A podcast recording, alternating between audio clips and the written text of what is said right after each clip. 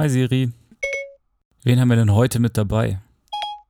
Julia ist Psychotherapeutin bei der Stiftung Deutsche Depressionshilfe und hat gemeinsam mit ihren Kollegen den Instagram-Kanal Stark gegen Depression aufgebaut. Mit ihr unterhalten wir uns heute über Depression, Suizidalität und welchen Effekt die aktuelle Lage auf ihre Arbeit und viele Betroffene hat. Was man tun kann, wenn man sich in einer Krise befindet, oder wenn sich jemand aus dem Umfeld verändert hat, besprechen wir heute bei Ich und mein Beben GBR. Hallo aus der Quarantäne, wahrscheinlich in die Quarantäne, zu euch nach Hause. Ähm, hallo ihr Lieben und ähm, schön, dass ihr wieder hier seid ähm, zu einer neuen Folge Ich und mein Beben GBR. Wir haben heute wieder einen Gast bei uns. Und ich bin zurück. Und der Yannick ist zurück, genau. Der war das letzte Mal nicht dabei, aber heute darf er wieder mitmachen. Ich darf wieder mitspielen. Heute darfst du wieder mitspielen, weil, weil du nämlich ähm, nicht, nicht arbeiten bist, zumindest nicht ähm, Auswärts. Nicht auswärts arbeiten bist, genau. Ähm, perfekt. Und zwar haben wir heute die liebe Julia bei uns. Also wir haben sie, wie gesagt, nicht bei uns, sondern wir sind wieder verbunden mit ihr. Ähm, wo sitzt du denn gerade, Julia? Guten Morgen, also oder Mittag. Ähm, ich sitze bei mir in einem, also eigentlich im Homeoffice, aber ich renoviere gerade zu Hause. Das heißt, ich sitze in einem sehr rümpeligen Zimmer, weil es hier am ruhigsten ist. Das ist auch ganz gut, ne? Gerade auch ähm, für die Tonqualität ist, glaube ich. Ja. ja. wir sitzen quasi auch in unserer Dunkelkammer sozusagen. Ja, weil gerade dafür ist es richtig gut. Na dann, schöne Grüße von der Rumpelkammer in die Dunkelkammer. Aber du bist in Leipzig gerade, oder? Genau, ja. Genau, weil du bist von ähm, der Organisation Stark gegen Depressionen der Deutschen Depressionshilfe. Ähm, und wir haben dich heute hier als Gast, damit wir heute so ein bisschen auch über ähm, gerade Depressionen sprechen kann, be können, beziehungsweise auch über, ähm, ja, was man eben gerade auch tun kann, vor allem in der schwierigen Zeit gerade, die ja, glaube ich, gerade Ausnahmezustand für uns alle ist. Genau. Genau, aber stell dich doch am besten nochmal selber vor, damit ähm, auch alle genau wissen, wer du bist. Genau. Also ich bin Julia und ich arbeite bei der Stiftung Deutsche Depressionshilfe inzwischen seit 2013, also schon relativ lange. Und ich bin dort hauptsächlich für ein Projekt für junge Menschen zuständig. Und dort haben wir eben auch diesen Instagram-Kanal Stark gegen Depressionen mit aufgebaut. Den gibt es jetzt seit 2015. Das ist ein relativ kleiner Kanal, der so Stück für Stück wächst. Und ähm, ja, gerade jetzt in den letzten Tagen und Wochen sehr viel Zuspruch bekommen hat. Und da habt ihr uns ja auch entdeckt. Genau, ich habe euch auch entdeckt über den Instagram-Kanal. Und mhm. ähm, was macht ihr denn allgemein mit, eurer Deut äh, mit der Deutschen Depressionshilfe? Also wie mhm. sieht denn eure Arbeit, sage ich mal, wenn, wenn gerade keine Ausnahmesituation ist, sondern wenn alles ähm, die gewohnten, den gewohnten Gang geht, wie sieht da eure Arbeit aus? Ja, also die äh, Deutsche Depressionshilfe, das ist eine Stiftung, ähm, die ist 2008 äh, gegründet worden. Das ist ein Nachfolgeprojekt von einem Kompetenznetz. Das gab es damals noch unter der Regierung Schröder, so ein großes Forschungsnetz. Und da wurde die Erkrankung Depression und äh, die Suizidalität erforscht. Und um quasi die Ergebnisse aus diesem Projekt weiter fortführen zu können, beziehungsweise auch zu bewahren und weiterzuentwickeln, entwickeln, ist dann die Stiftung entstanden. Ähm, genau, und der Vorsitzende, das ist der Professor Ulrich Hegel, das ist der, der damals quasi auch diese Studien geleitet hat. Und ja, wir haben ein relativ großes Gremium mit verschiedenen Professoren und Wissenschaftlern, die quasi so uns beratend zur Seite stehen. Und dann gibt es aber ganz viele praxisnahe Projekte. Also, dass wir zum Beispiel versuchen, ähm, die Öffentlichkeit aufzuklären, ganz viele PR-Aktionen sozusagen haben, viel für ähm, ja, die Presse zur Verfügung zu stehen. Das ist gerade aktuell ein großes Thema. Aber dann haben wir Angebote wie zum Beispiel ein Diskussionsforum für Menschen, die an Depressionen erkrankt sind, ein deutschlandweites Infotelefon, was man anrufen kann, wenn man Fragen rund um die Erkrankung hat. Wir schulen verschiedenste Organisationen, also von der Bahnhofsmission und zum Beispiel auch Pflegekräfte, entwickeln Online-Tools und versuchen das auch immer wissenschaftlich zu begleiten und damals auch ähm, ja, dingfest zu machen, also dass das alles Hand und Fuß hat. Genau, und dann gibt es auch noch eine Vielzahl mehr, aber ich glaube, das ist vielleicht ein guter Einstieg zu dem, was wir machen. Es hört sich mega spannend an. Ich finde es ähm, gerade auch super interessant. Es ist ja auch, also was ich zumindest gelernt habe, wir, wir haben ja letztes Jahr, der Jan und ich, wir haben da, ähm, waren da Teil von dem letzten ähm, Weltsuizidpräventionstag und ähm, haben da auch ähm, so, ein, so ein Event begleitet. Und was ich da ganz spannend fand, weil wir da auch so verschiedene Organisationen aus Berlin kennengelernt haben, war eben auch, dass es die ganzen Angebote ja nicht nur für Erkrankte ist, sondern auch für Überlebende beziehungsweise für ähm, Angehörige einfach. Also gerade wenn man jemanden kennt, der erkrankt ist, beziehungsweise wenn man auch selber Dinge aufarbeiten möchte. Und das fand ich damals tatsächlich super spannend, weil ich dachte immer, die ganzen Angebote sind eben nur für Menschen, die erkrankt sind. Aber wie du ja auch gerade gesagt hast, da gehört ja Pflegepersonal auch mit dazu. Wie geht auch Pflegepersonal mit dem ganzen Thema um? Ähm, also sehr, sehr spannend ja, und halt sehr, sehr breit gefächert. Ne? Wir staunen da immer, dass man jetzt auch nach der langen Zeit immer wieder neue Themen findet, ne? wo wir sagen, ach Mensch, da ist immer noch so ein Bereich, also was gerade so, wo ich immer denke, da fehlt noch ähm, mehr Information. Das ist dieser ganze Bereich der Ausbildung. Ne? Also wie können mhm. Auszubildende Unterstützung finden?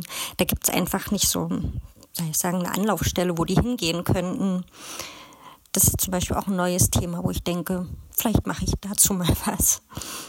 Genau. Das ist, glaube ich, auch richtig wichtig. Also gerade auch, ähm, wie man auch am besten mit so einer Situation auch umgeht, wie man mit dem Thema auch konfrontiert ist. Weil ähm, ich glaube, das ist immer ganz gut, wenn man auch noch gar keine Erfahrung mit dem Thema gemacht hat, zu wissen, wie man vielleicht auch ähm, an das Ganze rangehen kann. Mhm, genau, ja. Ihr seid das ja auch eine Ihr seid ja auch eine Organisation, ihr seid, ähm, das fand ich ganz spannend, das hatten wir so im Vorgespräch auch schon besprochen, ihr seid spendenbasiert. Ähm, magst du noch mal ganz kurz erläutern, was das ist oder wa was das bedeutet? Weil das fand ich ähm, nämlich ähm, sehr, sehr interessant und auch vielleicht wichtig für die Zuhörer zu wissen. Genau, also unsere Arbeit, die ähm, basiert tatsächlich auf Spenden oder zum großen Teil, ne? nicht ausschließlich, aber sehr, sehr viele Spenden bekommen wir. Wir sind äh, pharmaunabhängig, also uns finanziert kein Unternehmen dieser Art. Das ist für uns ganz wichtig, um auch ähm, nach außen glaubwürdig zu sein.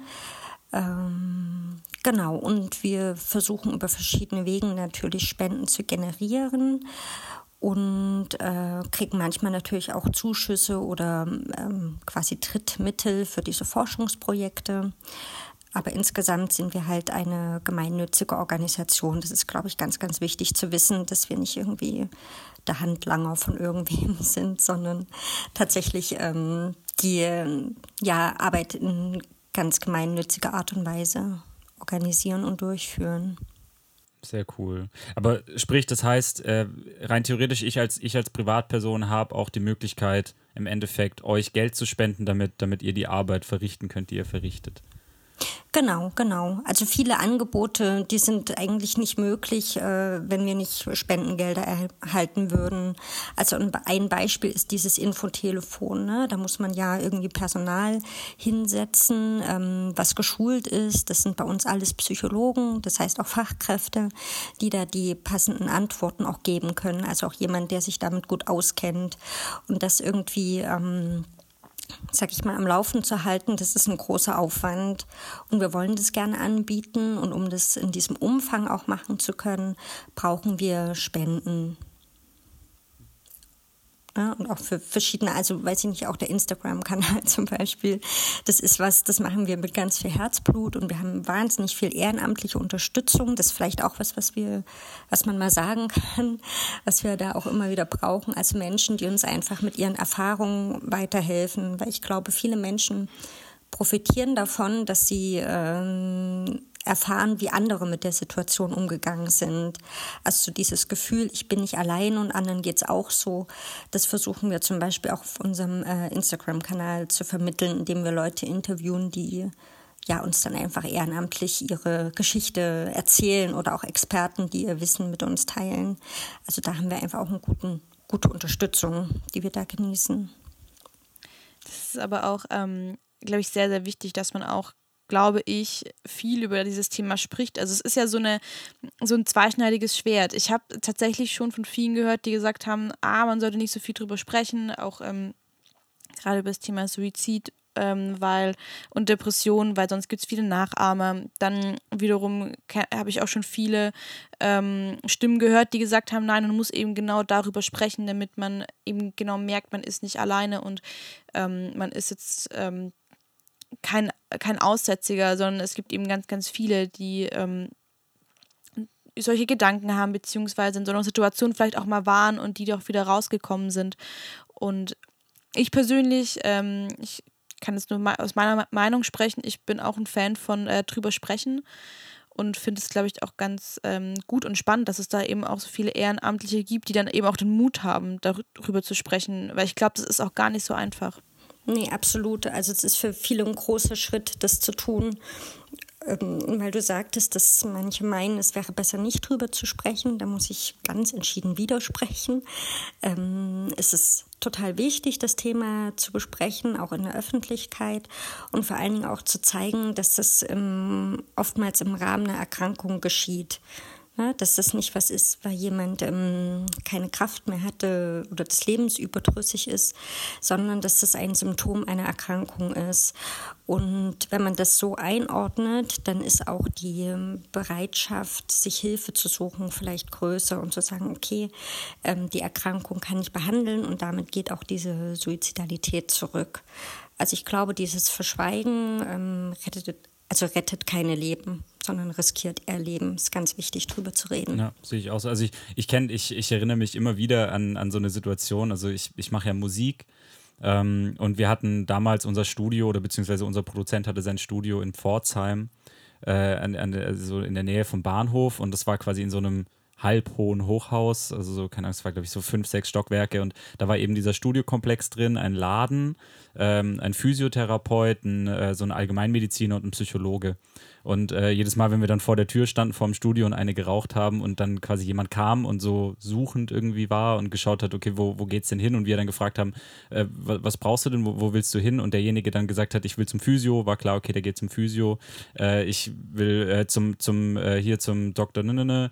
Ähm, dann war klar, okay, der geht zu dem Allgemeinmediziner. Und wenn die Leute gesagt haben, ich äh, will zu, zum Arzt, dann war, war klar, sie wollen in, in den vierten Stock. Und das war, also ich fand das damals schon so, also nicht, nicht traurig, aber äh, also so ein bisschen bestürzend, dass, also dass jemand das nicht, das sozusagen nicht aussprechen kann, weil irgendwo eine Schranke ist, äh, dass man, dass man genau das, was Bele gerade gesagt hat, dass man, dass es etwas ist, worüber man nicht spricht, was ja Quatsch ist. Also was ja wirklich, wie, wie du ja sagst, in dem Moment, in dem man drüber spricht, äh, kann man quasi sein und auch das Leben anderer, anderer Menschen einfach retten.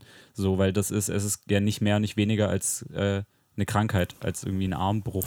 Ja. Sag ich mal. Ja. Ähm, aber ich glaube, es ist noch ja. ein weiter Weg, ne, bis es ähm, so gut besprechbar ist. Also es gibt ja auch Bereiche, wo man es vielleicht nicht unbedingt gleich sagt.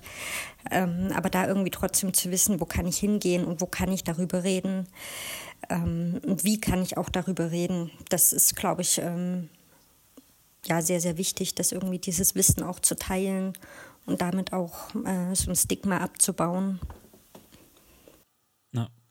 Und eben auch, glaube ich, äh, die, ähm, die verschiedenen Angebote auch immer vor Augen zu haben, die es gibt. Also als wir damals letztes Jahr bei dem ähm, Weltsuizidpräventionstag waren und auch die ganzen Angebote aus Berlin sich vorgestellt haben, fand ich das ganz faszinierend, wie viel es einfach gibt und von wie wenig ich eigentlich wusste.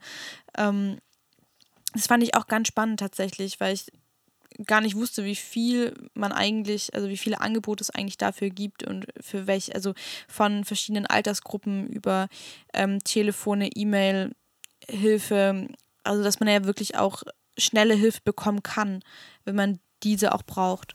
Genau, genau. Also das, ähm, kleinen Moment, ich habe einen Frosch im Hals. Ähm, Gar kein Problem. Ich kriege hier gerade äh, Meldung von meiner Tochter hingehalten. Gut, jetzt weiß ich Bescheid. ähm, Aber das ist so schön. Das ist auch eine Sache, die im Homeoffice sehr, sehr schön ist, dass man auch äh, da mehr Zeit hat, oder? Ja, ja. Und wenn man vor ganz neuen Herausforderungen steht. Ja, eher Herausforderungen. Das ist ja nicht so die, ähm, die schöne Zeit ist ja doch sehr begrenzt, vor allem wenn man versucht, ähm, parallel irgendwie zu arbeiten. Das habe ich mir einfacher vorgestellt, das muss ich zugeben.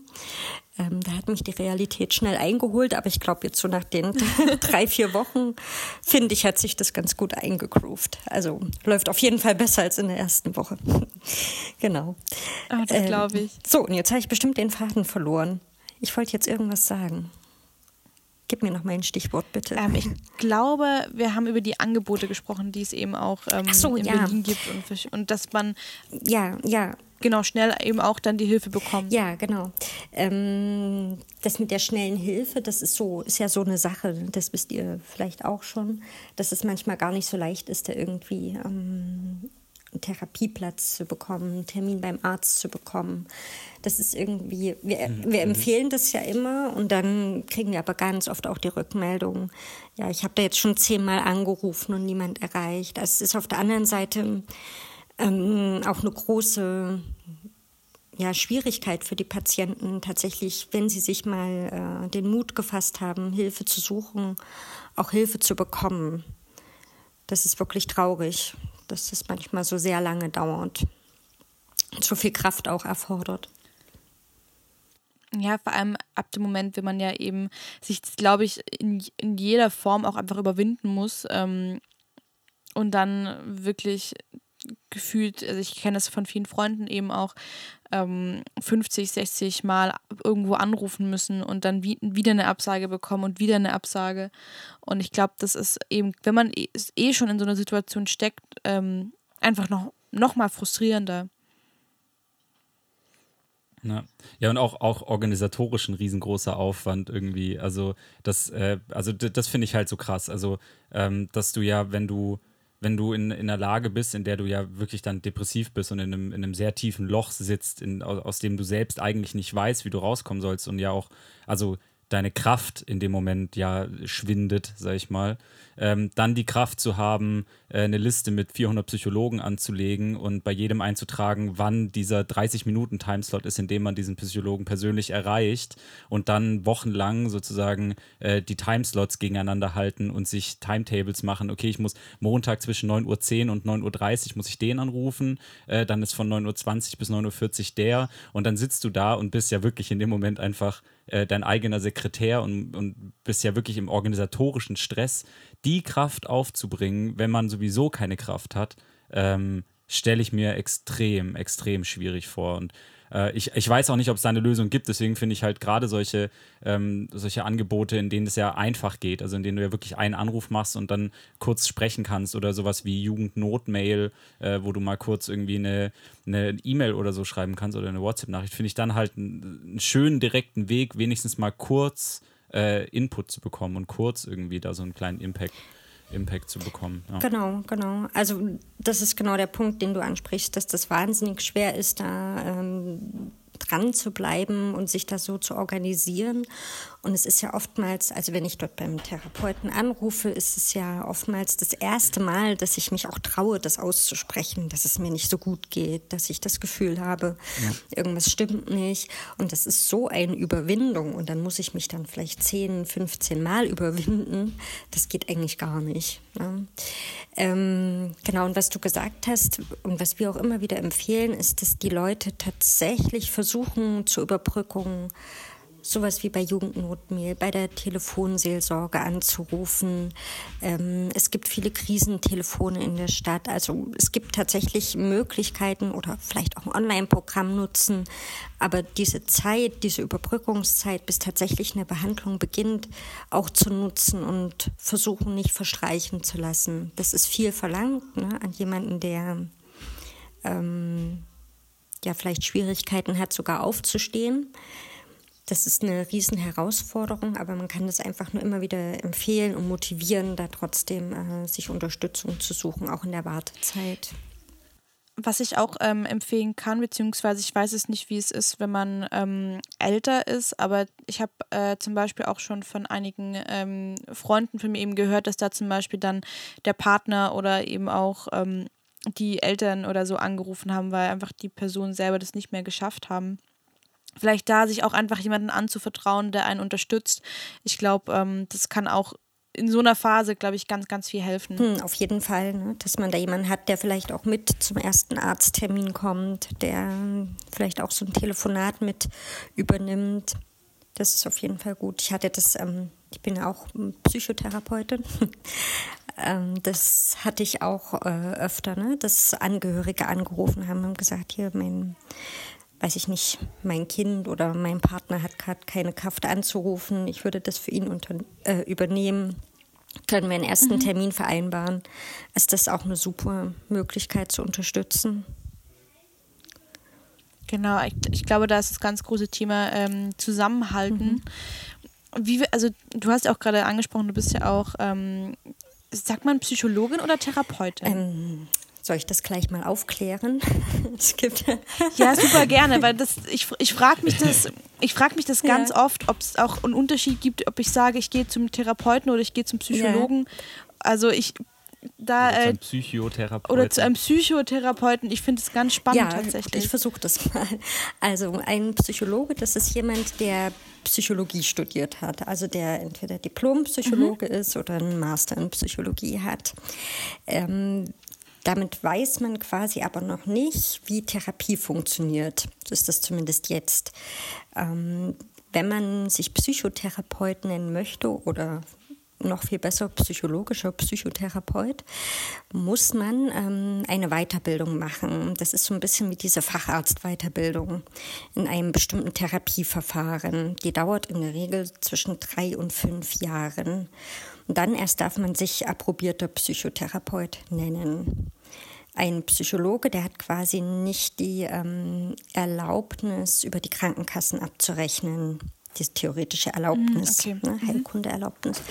Ähm, das kann man erst als Psychotherapeut. Aber wenn man Psychotherapeut ist, heißt das nicht, dass man einen Kassensitz bekommt. Das quasi, das ist da, wo die, ähm, also es gibt einfach sehr, sehr viele Psychotherapeuten äh, und wenige Kassenzulassungen. Also wenige können sich nur niederlassen und mhm. tatsächlich ähm, behandeln. Genau, und dann gibt es noch die ärztlichen Psychotherapeuten. Das sind quasi die, die Medizin studiert haben und dann noch die Psychotherapieausbildung zusätzlich gemacht haben. Das ändert sich aber alles in diesem, ähm, diesem Sommer sozusagen. Diese Ausbildung ist komplett neu geregelt. Da wird es dann einen direkten Psychotherapiestudiengang geben aber das nur am Rande. Genau, und ähm, ich habe die ähm, quasi Spezialisierung für Kinder und Jugendliche. Das heißt, ich bin Kinder und Jugendlich. In, wel in welchem, da gibt es ja, es gibt ja drei, drei quasi drei Vertiefungen, drei Fachbereiche, die ja, äh, glaube ich, auch Kassen, Kassen getragen sind. Ich glaube, irgendwie tiefenpsychologischer Ansatz, glaube ich ist Kasse oder wie, wie, wie verhält sich das? Also ich fand das immer spannend. Es gibt ja dann, du liest ja so viele Schilder und, und Sachen, da gibt es dann irgendwie Hypnotherapie und es gibt, also es gibt so viele verschiedene Dinge, die dann unter dem psychologischer Psychotherapeut stehen, aber unterm Strich äh, sind es ja drei, oder? Ähm, ja, beziehungsweise vier inzwischen. Ähm, genau, es gibt die analytische Psychotherapie, dann die äh, tiefenpsychologisch fundierte Psychotherapie und die Verhaltenstherapie. Und relativ neu dazugekommen ist die systemische Therapie. Ähm, da weiß ich aber ehrlich gesagt nicht, wie, also wie das mit der Abrechnung ist. Das kann ich jetzt nicht genau sagen. Aber viele ähm, oder einige Psychotherapeuten bieten eben auch diese systemische Therapie mit an. Genau, und alles, was sowas wie Hypnotherapie ist oder so, das sind quasi nochmal Weiterbildungen, die die jeweiligen Therapeuten gemacht haben. Aber man kann jetzt nicht nur Hypnotherapeut sein und man muss in einem dieser grundständigen Verfahren, die ich genannt habe, ausgebildet sein. Und dann kann man noch anderes dazu machen. Genau, bevor wir jetzt zum äh, ganz großen Thema kommen, wie es gerade eben jetzt auch in der Corona-Zeit aussieht und welche Hilfe man sich da holen kann, wie läuft es denn in einem, äh, in einem normalen Szenario ab? Weil ich glaube, wir haben jetzt ja auch schon so ein bisschen drüber gesprochen, man muss irgendwo anrufen. Wenn ich jetzt aber also wie sieht denn der Weg aus, wenn ich jetzt sage, ich ähm, habe solche Gefühle, an, an wen kann ich mich denn da zuerst wenden? Muss ich zu einem Hausarzt gehen am Anfang oder also wie bekomme ich eine Überweisung oder wie sieht denn der Weg aus, um ähm, genau so einen Therapieplatz dann eben auch zu bekommen? Mhm. Also wir empfehlen grundsätzlich immer erstmal zum Hausarzt zu gehen, weil der einen im Zweifelsfall am besten kennt und vor allen Dingen auch Vorerkrankungen im Blick hat. Ähm, es kann auch sein, dass eine körperliche Erkrankung zum Beispiel ähm, Symptome einer Depression erzeugt. Das ist aber keine Depression. Deshalb ist es wichtig, dass da ein Mediziner drauf guckt.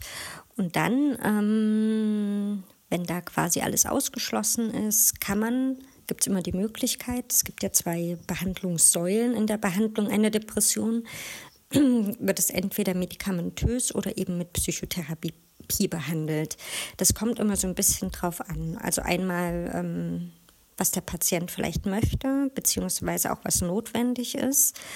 Ähm, es gibt einige Patienten, die werden zum Beispiel nur mit ähm, Medikamenten über den Hausarzt behandelt. Das gibt es. Und es gibt natürlich auch einen großen Teil, der sagt, ich möchte nur Psychotherapie machen. Und dann gibt es auch den Teil, wo es einfach ähm, ohne Medikamente nicht geht. Also wenn jemand sehr, sehr schwer betroffen ist, ähm, der dann quasi erst von einer Therapie profitieren könnte, wenn er medikamentös eingestellt ist. Das sind aber wirklich sehr schwere Fälle. Das muss man einfach wissen, dass das nicht äh, jeder, der zum Hausarzt gibt, äh, geht, gleich eine Packung Tabletten hingelegt bekommt, sondern dass es äh, immer in Abstimmung natürlich passiert. Genau, und der Hausarzt, der entscheidet natürlich auch, äh, wie schwer ist jetzt die Symptomatik. Ne? Ist das überhaupt ambulant zum Beispiel in der Psychotherapie zu behandeln oder ist es ein Fall, der äh, in der Klinik behandelt werden muss? Genau, und gehen wir jetzt mal von einem ambulanten Fall aus, dann würde ich quasi beim Psychotherapeuten anrufen, mich da durchtelefonieren und gucken, dass ich überhaupt erstmal zu einer Sprechstunde komme. Man muss ähm, zuerst äh, in eine psychotherapeutische Sprechstunde gehen und dort wird abgeklärt, ähm, wie dringend die Behandlung ist und ähm, überhaupt, dass Psychotherapie die richtige Behandlung ist oder Form der Behandlung. Da bekommt man quasi dann so ein ähm, Formular, wo drauf steht, dass man diese Sprechstunde besucht hat. Und dann muss man sich einen Therapieplatz suchen. Das kann bei dem Therapeuten sein, bei dem ich zur Sprechstunde war. Das könnte aber auch jemand anders sein. Und dann äh, habe ich äh, sozusagen probatorische Sitzungen.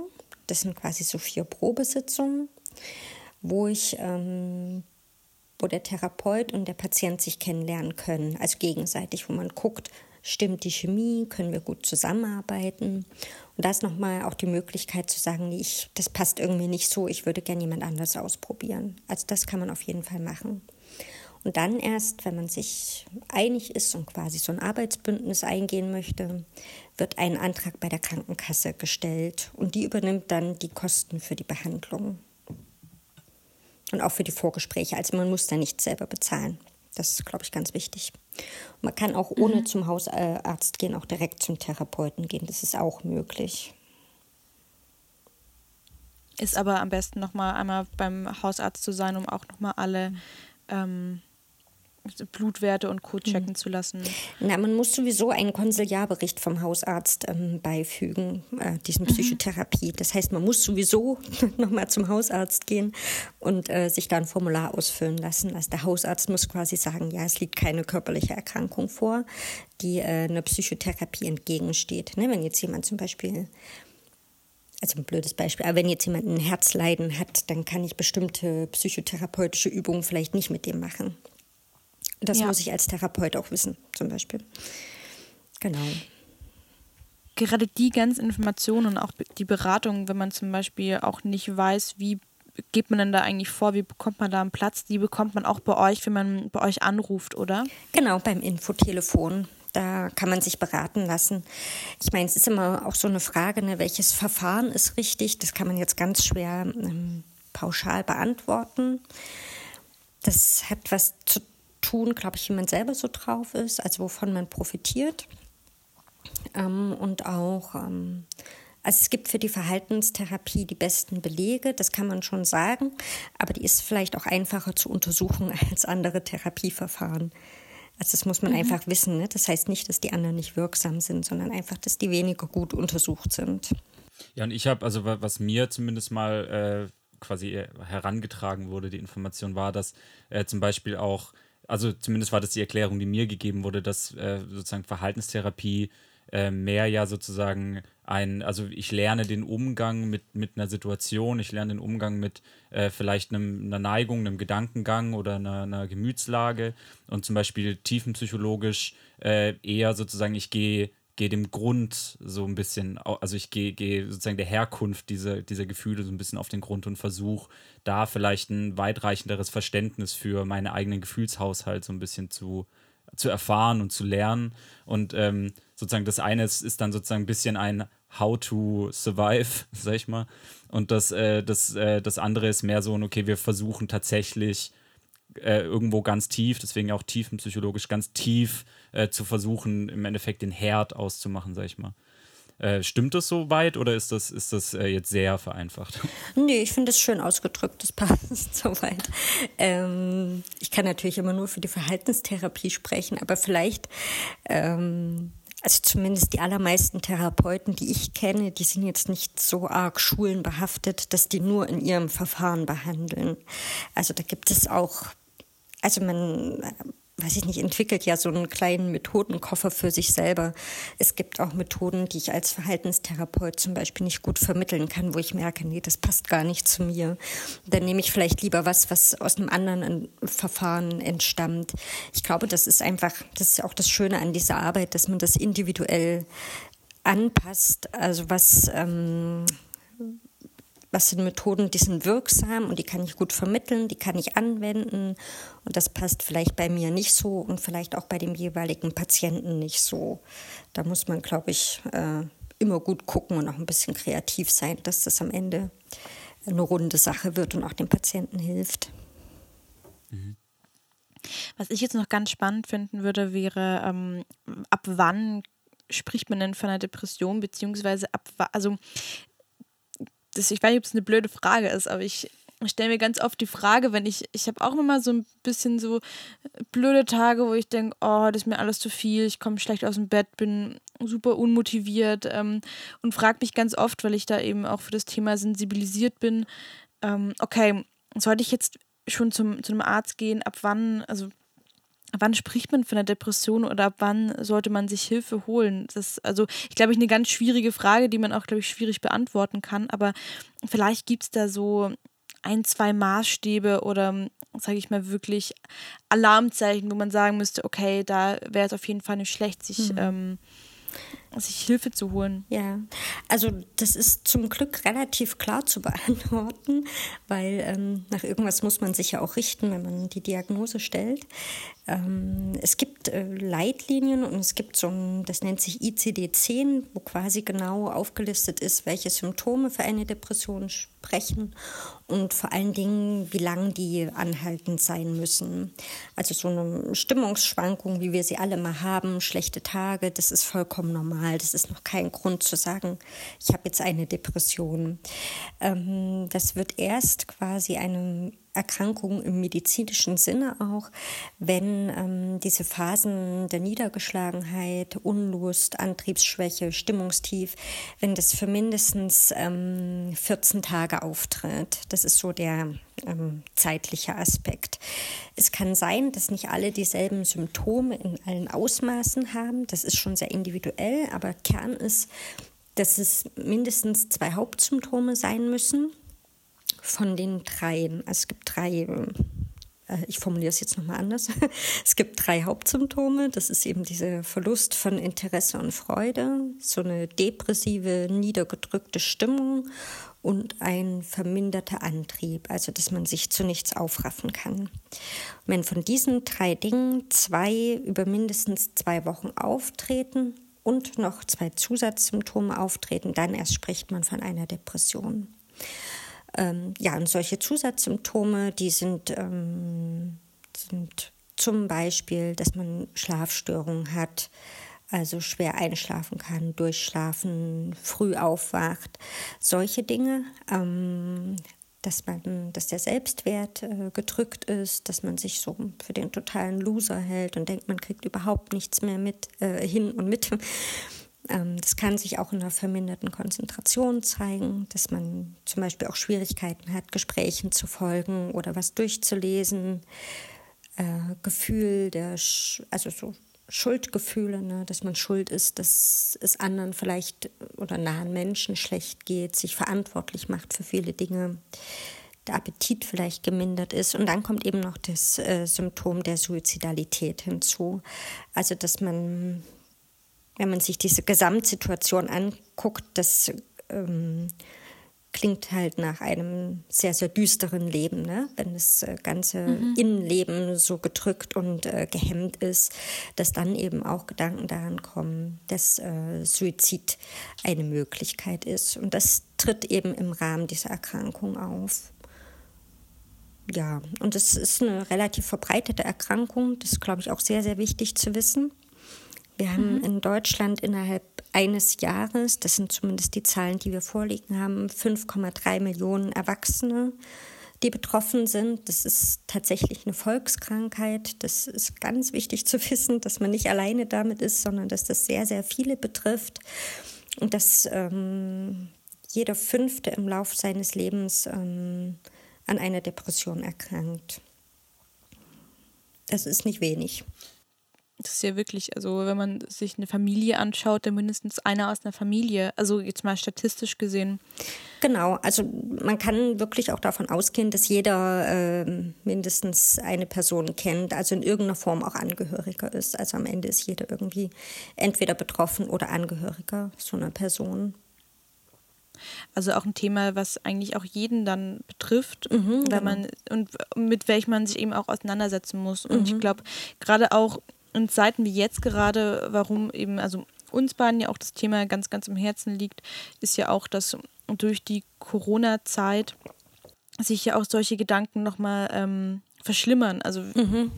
dass man erst jetzt erst recht nicht mehr aus dem Haus gehen kann, vielleicht auch in solchen Momenten aufgefangen wird von Freunden, Familie, die man eben jetzt nicht mehr face-to-face -face sehen kann, dass dann ja noch mehr Ängste mit dazukommen ähm, wie erlebt ihr die letzten Tagen, die letzten Wochen, weil du ja auch am Anfang schon gesagt hast, dass ihr jetzt ja auch ähm, viel Zulauf zurzeit mhm. habt? Wie ist denn dein Eindruck? Das, wir, wir waren da, glaube ich, am Anfang na schon fast naiv. das, ähm, das äh, weiß ich nicht, als es dann so aufkam, okay, jetzt werden die Schulen geschlossen und jetzt ähm, ähm, ja, gibt es diese, na nicht Ausgangssperre, aber zumindest diese Einschränkung, dass wir viel mehr zu Hause bleiben müssen.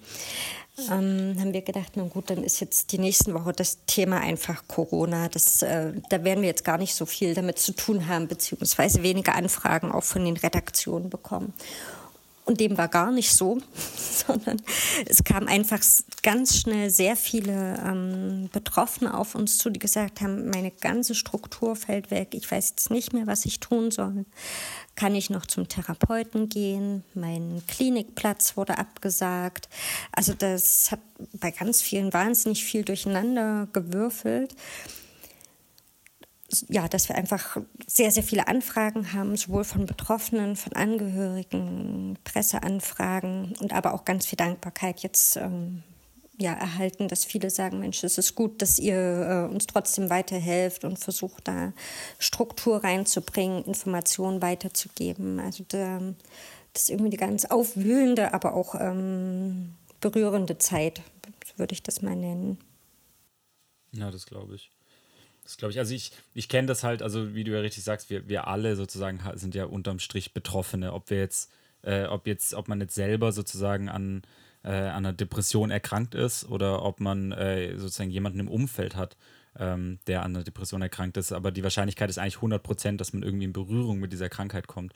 Ähm, und das, das finde ich halt so, also ich kenne halt tatsächlich viele in meinem Umfeld, die eben sozusagen depressiv sind, diagnostiziert oder eben äh, sozusagen Neigungen haben, äh, die in die Richtung gehen.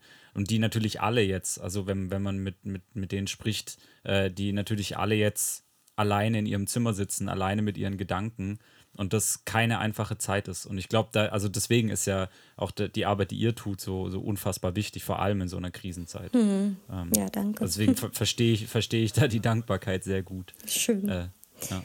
ja.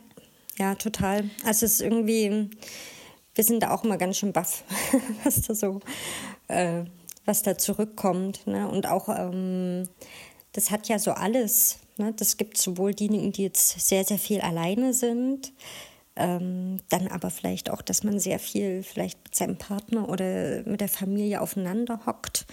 Das ist auch nochmal ein mega Spannungsfeld. Und ein Teil der Depression ist ja, dass man in so eine Grübelschleifen kommt. Ne? Immer wieder grübelt und versucht, Schwierigkeiten zu durchdenken, aber man findet ja keine Lösung.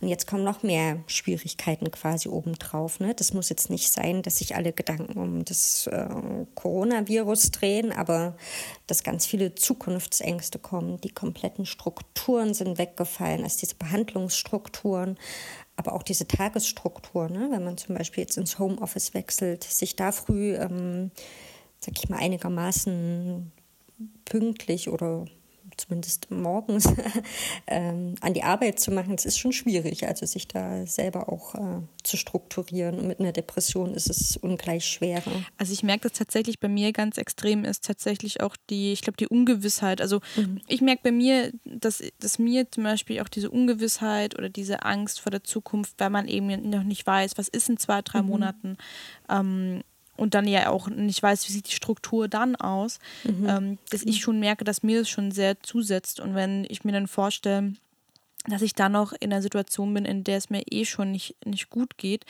ähm, ich mir das gar nicht ausmalen möchte und an der Stelle auch sagen muss, dass ich meine, ihr seid genauso wie, wie alle Krankenschwestern oder ähm, alle Menschen, die gerade eben der Gesellschaft helfen, ja auch ein Teil davon, ähm, der Leben rettet. Weil genau darum geht es ja auch gerade in eurer Arbeit.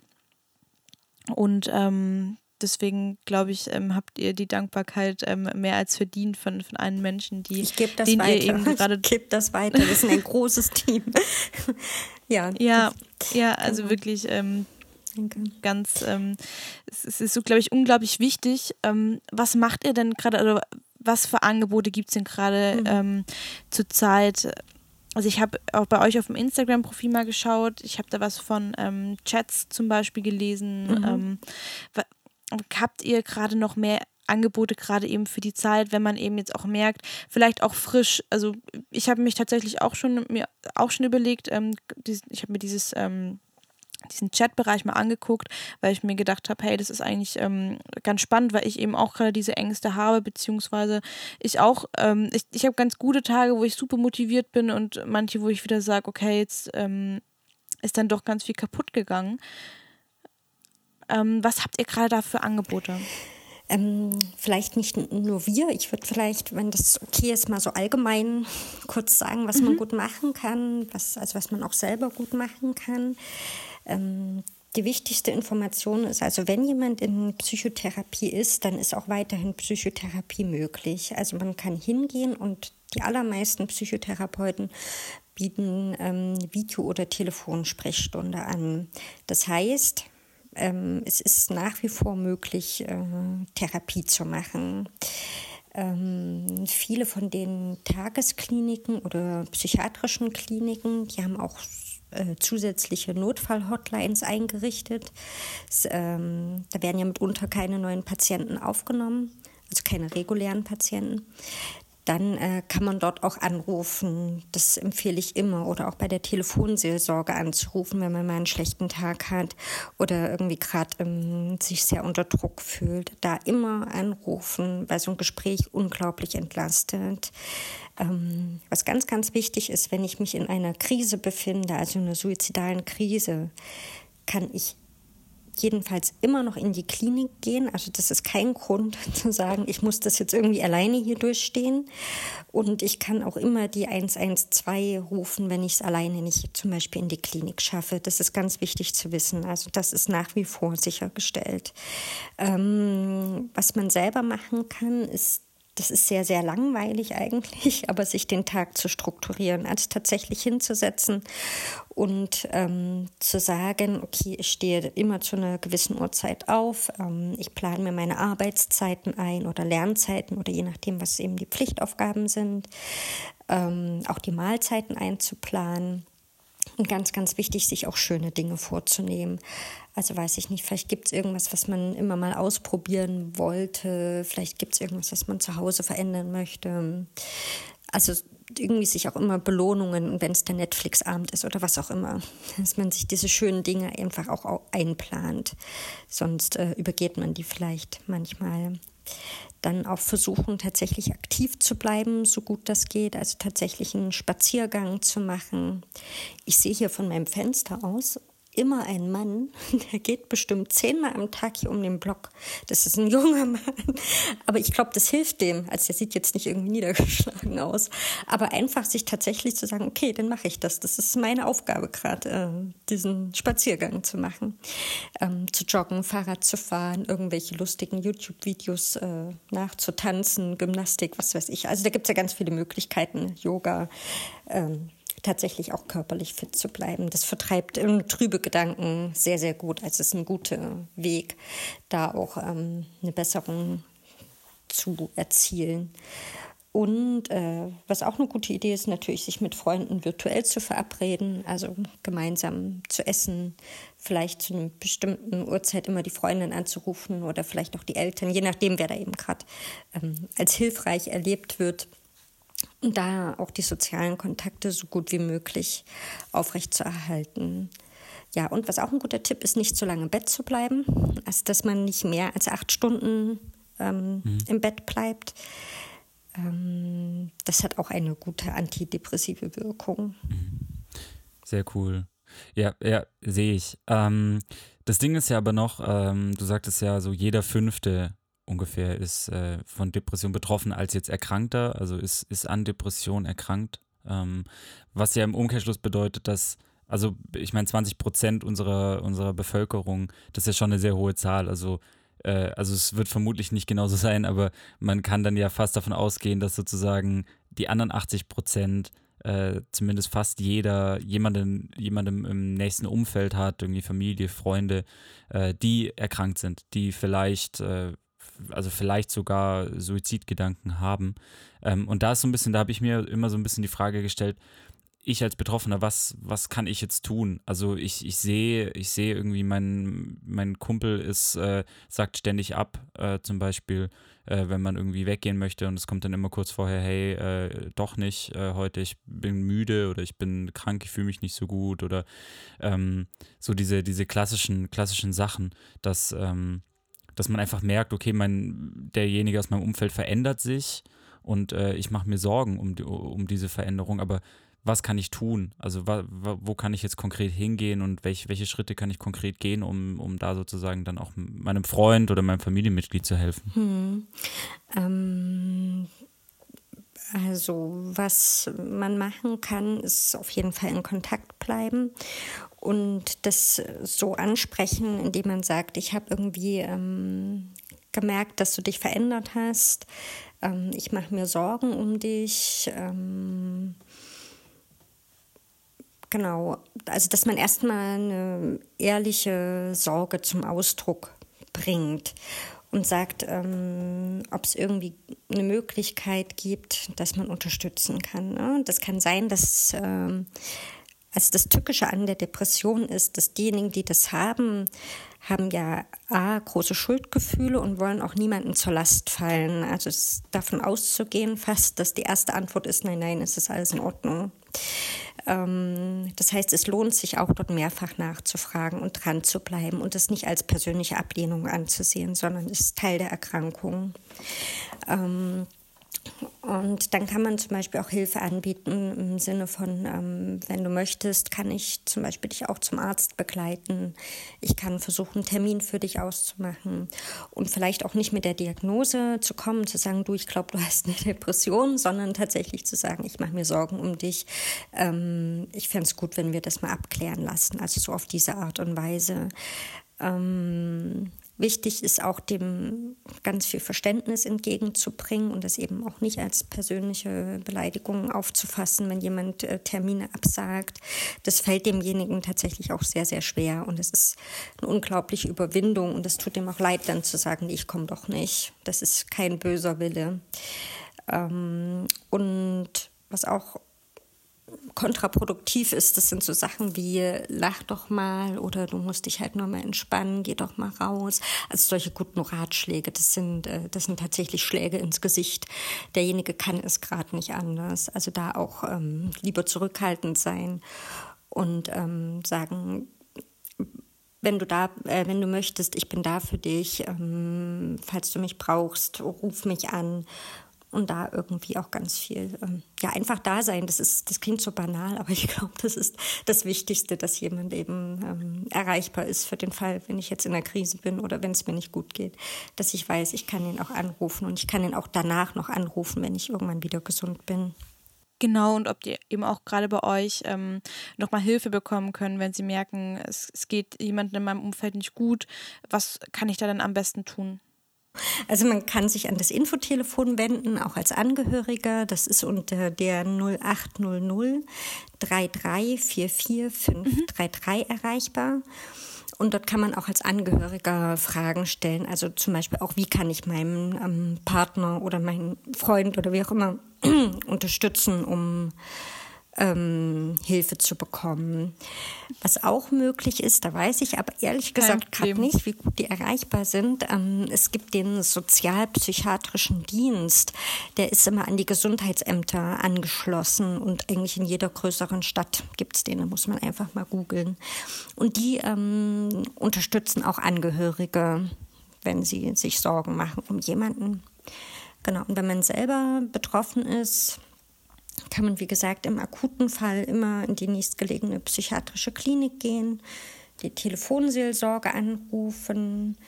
Ähm, eine Möglichkeit ist auch, es gibt verschiedene Online-Angebote, die man nutzen kann. Es gibt ähm, zum Beispiel haben wir ein Tool, das nennt sich iFight Depression. Das ist so ein verhaltenstherapeutisch angelegtes ähm, Programm, wo man quasi bei leichteren Symptomen auch selber schon ein bisschen was machen kann. Ähm, es gibt die Jugendnotmail, das äh, hattet ihr vorhin schon angesprochen. Da wird man durch äh, Profis beraten und kann sich aber jetzt nicht nur zum Thema Depression, sondern auch zu allen möglichen anderen informieren. Dann gibt es U25, das sind die, die ihr ja auch schon kennengelernt habt und da hattet. Ähm, dort kann man sich hinwenden, wenn man suizidale Gedanken hat oder sich vielleicht selbst verletzt. Die machen eine ganz wunderbare Arbeit und unterstützen, quasi per Mail, wenn man in einer Krise ist. Genau, was, ja, das ist vielleicht erstmal die wichtigsten. Ansonsten immer Hausarzt und Therapeut gucken. Es gibt auch viele Kliniken, wie gesagt, die solche Notfall-Hotlines gerade haben, wo man sich hinwenden kann. Ich glaube, da findet man auch ganz viel, wenn man ähm, auch nochmal googelt. Ich glaube, da gibt es gerade auch ganz tolle Angebote. Und ich glaube, was ganz wichtig ist, ist, dass man eben auch weiß, gerade auch in der Zeit, dass man eben auch nicht alleine ist. Und das, also was, was uns beiden auch immer ganz wichtig ist, also dem Jan und, und mir, ist, dass man eben auch Depression als Krankheit anerkennt was du ja auch ähm, super schön vorher auch schon gesagt hast, dass es einfach ähm, eine Krankheit ist, dass es unglaublich viele Menschen ähm, betrifft und dass man mit der Krankheit auch nicht alleine ist. Und ich habe es auch schon in anderen Podcasts gesagt, ich sage es auch immer wieder gerne. Also wir zum Beispiel haben auch schon ähm, solche Dienste in Anspruch genommen. Wir waren auch schon beim Krisendienst zwei, dreimal ähm, hier in Berlin, den wir auch wirklich sehr empfehlen können, ähm, den ich auch schon vielen Freundinnen von mir empfohlen habe, die da auch schon waren, die gesagt haben, es war wirklich klasse. Ähm, und man muss manchmal durch solche Zeiten ja auch nicht alleine gehen und auch mit Krisen oder Problemen, sondern wir haben die Möglichkeit ähm, in Deutschland, dass es ganz viele tolle Angebote gibt, äh, wo man sich eben auch, sage ich mal, schnelle Ersthilfe holen kann und da auch nicht die Scham oder die ähm, Angst zu haben, dort anzurufen. Also ich habe das auch schon hinter mich und ich weiß auch, wie, wie unglaublich schwierig das ist, da so eine Nummer zu wählen und anzurufen. Ähm, und deswegen. Also lieber einmal mehr als zu wenig hingehen. Ja. Ja, genau, das, das ist ja genau das Thema auch, dass ja eine Krise ist, ist eine Krise. Und ähm, sozusagen, wenn man äh, wenn man selbst sagt, ich bin an einem Punkt, an dem ich nicht weiter weiß, äh, es sei dann mal dahingestellt, ob das jetzt eine manifestierte Depression ist oder ein anderes äh, psychisches Leiden, das dann tatsächlich diagnostiziert wird oder werden kann. Äh, das ist, das ist ja mal, das ist, ist auf einem anderen Blatt, aber äh, in dem Moment, in dem ich selbst an dem Punkt bin, wo ich sage, ich weiß nicht weiter, ich habe eine Krise, gibt es halt genau solche, sag ich mal, soften Lösungen, äh, wo, man, wo man sich da einfach Unterstützung und Hilfe suchen kann und ähm, sozusagen von da ausgehend dann eventuell Richtung, auch also sich Richtung Psychotherapie zum Beispiel entwickelt und sich quasi äh, erstmal guckt, okay, ich, ich versuche das da mal zu regeln und äh, da kriegt man dann ja auch wieder Beratung oder, oder Infoblätter, äh, so plump das klingt, ähm, wo man sich dann wieder entwickeln kann Richtung, ich suche mir einen Psychotherapieplatz zum Beispiel. Also dementsprechend, man darf, ich glaube, man darf sich da auch nicht abschrecken lassen von, ähm, ich glaube, meine Krise ist zu klein. So, das, äh, das gibt's nicht. Krise ist Krise. Genau, und man darf auch mal mit was nicht klarkommen. Also das ist auch erlaubt. Man muss nicht immer alles super gut lösen können und äh, für jede Situation was parat haben. Ich glaube, das ist wirklich erlaubt, sich da auch, und das kann man sich auch ähm, zugestehen selber, dass man auch Unterstützung in Anspruch nehmen darf und dass das kein Versagen ist, sondern dass es einfach auch eigentlich eine totale Stärke ist, zu sagen, ich äh, kümmere mich um mich und ich suche mir was, wenn ich irgendwo nicht weiterkomme. Das hast du sehr, sehr schön gesagt. Also ähm, ich hoffe, dass wir vielleicht auch jetzt den, dem einen oder anderen oder vielleicht auch jemandem helfen konnte, konnten, vielleicht auch einem Angehörigen oder einem Betroffenen oder vielleicht auch, ähm, genau, wenn man jetzt gerade eben auch nicht weiß, wo man sich hinwenden kann, ähm, auch sagen konnte, hey, man kann immer sich zum Beispiel auch an euch wenden. Ähm, ich sage es einfach nochmal gerne über Instagram. Der Kanal heißt ähm, Stark gegen Depression. Oder? Genau. Genau. Genau.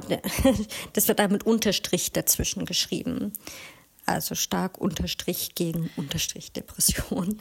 Genau. Aber besser ist tatsächlich mhm. immer das Infotelefon anzurufen, ne? weil die einfach individueller ähm, auch antworten können als äh, genau. über das Insta das geht manchmal nicht so gut. Ich glaube, da, da wollen wir auch niemanden äh, vor den Kopf stoßen oder zu hohe Erwartungen ähm, schüren. Ich glaube, es ist wichtig, ja. wenn man da mit jemandem reden kann, der dann auch. Äh, genau, aber die Telefon Telefonnummern, ähm, die ja. findet man auch alle dort. Oder auf eurer Homepage. Genau, genau. Wir haben das aufgelistet, was aktuell auch an äh, Anlaufstellen geöffnet haben und wo man sich hinwenden könnte. So ein paar Tipps gesammelt. Da kommt auch noch ein bisschen mehr die nächsten Tage. Also da arbeiten wir auch dran, das weiter ähm, entsprechend zuzuschneiden auf die aktuelle Situation. Richtig schön. Also vielen, vielen lieben Dank ähm, euch für die Arbeit und ähm, dir auch für deine Zeit, dass äh, du die Zeit genommen hast, hier ähm, unsere Fragen auch zu beantworten. Vielen, vielen lieben Dank an dich. Sehr, sehr gerne. Also ich freue mich auch, ich freue mich auch total, dass ihr das Thema aufgreift und dass ihr da einen enormen Beitrag leistet für die Aufklärung. Das ist wirklich großartig. Ich meine, es ist ja, also dank, Dankeschön. Äh, und ich meine, es ist ja genau das, was du vorhin gesagt hast. Depression ist eine Volkskrankheit. Es gibt sehr, sehr viele Betroffene, ob, äh, ob jetzt im Umfeld oder direkt erkrankt. Und äh, ich glaube, ich glaube, und das ist das Schöne, äh, Organisationen und Menschen wie ihr ähm, gehen, glaube ich, einfach einen, einen, einen Schritt näher Richtung Enttabuisierung. Und äh, sobald, sobald es nicht mehr mutig ist, äh, seine, seine Depression auszusprechen und zu sagen, ich bin, ich bin da depressiv, ich bin, ich bin erkrankt an, an dieser Krankheit, ich glaube, dann haben wir das Ziel erreicht, wenn, wenn dazu kein Mut mehr gehört, sag ich mal. Da kann ich nichts mehr hinzufügen. genau so. Perfekt. Dann äh, vielen, vielen Dank. Wir lassen dich jetzt wieder zu deinen Kids. Ähm. Ja, danke. Genau, und ähm, falls ihr auch nochmal Fragen habt, dann ähm, geben wir die auch sonst gerne nochmal weiter. Okay, und dann ähm, sage ich mal ähm, Tschüss, Julia, und äh, vielen, vielen Dank dir.